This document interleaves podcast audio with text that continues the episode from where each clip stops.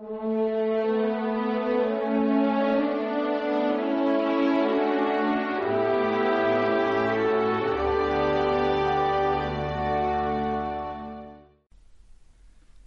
bienes y Lázaro males. Esta parábola que vamos a escuchar hoy del rico de Pulón y del pobre Lázaro es una de las manifestaciones más bonitas de la misericordia divina, por supuesto, y después cómo funcionan las cosas después de la muerte. El rico que estaba todo el día banqueteando, vistiendo de purpurelino, el pobre con llagas a la puerta. El pecado no fue ser rico. No, ni el mérito fue ser pobre, sino que el pecado fue que teniendo tanto nunca compartió. El pecado fue el pecado de omisión, que tenía que haberse dado cuenta que tenía cerca a alguien muy herido y no le quiso mirar la cara porque era muy incómodo.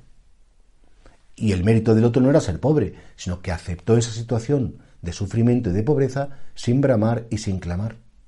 O sea, fijaos qué pena cómo a veces en la vida nosotros podemos identificarnos con los dos personajes.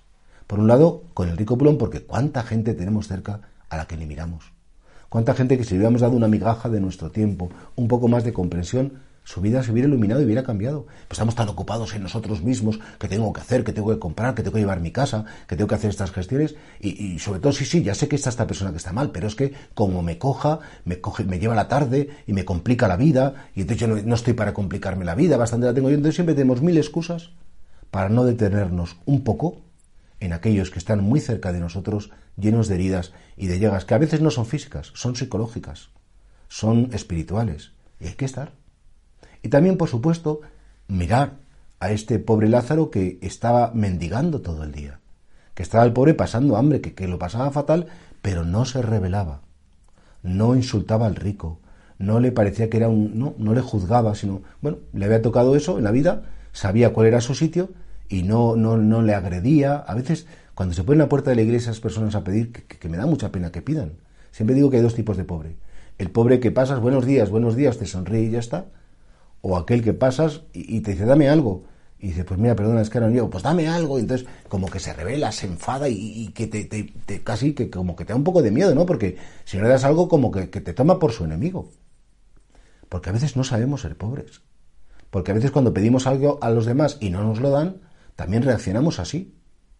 Y por tanto, no es fácil ser rico, ni tampoco es fácil ser pobre sino que lo que importa es saber que en el sitio donde estemos tenemos que conformarnos con la voluntad de Dios y que siempre tenemos que mirar a los demás y que estar pendientes de ellos y que efectivamente algunos tendrán más, otros tendrán menos, pero lo importante es que nos sepamos mirar los unos a los otros con una mirada de cariño, no poniendo abismos entre nosotros, sino con una mirada de comunión, sabiendo que todos somos ante Dios iguales, que si uno ha tenido más fortuna, menos fortuna, el Señor lo equilibrará en la eternidad.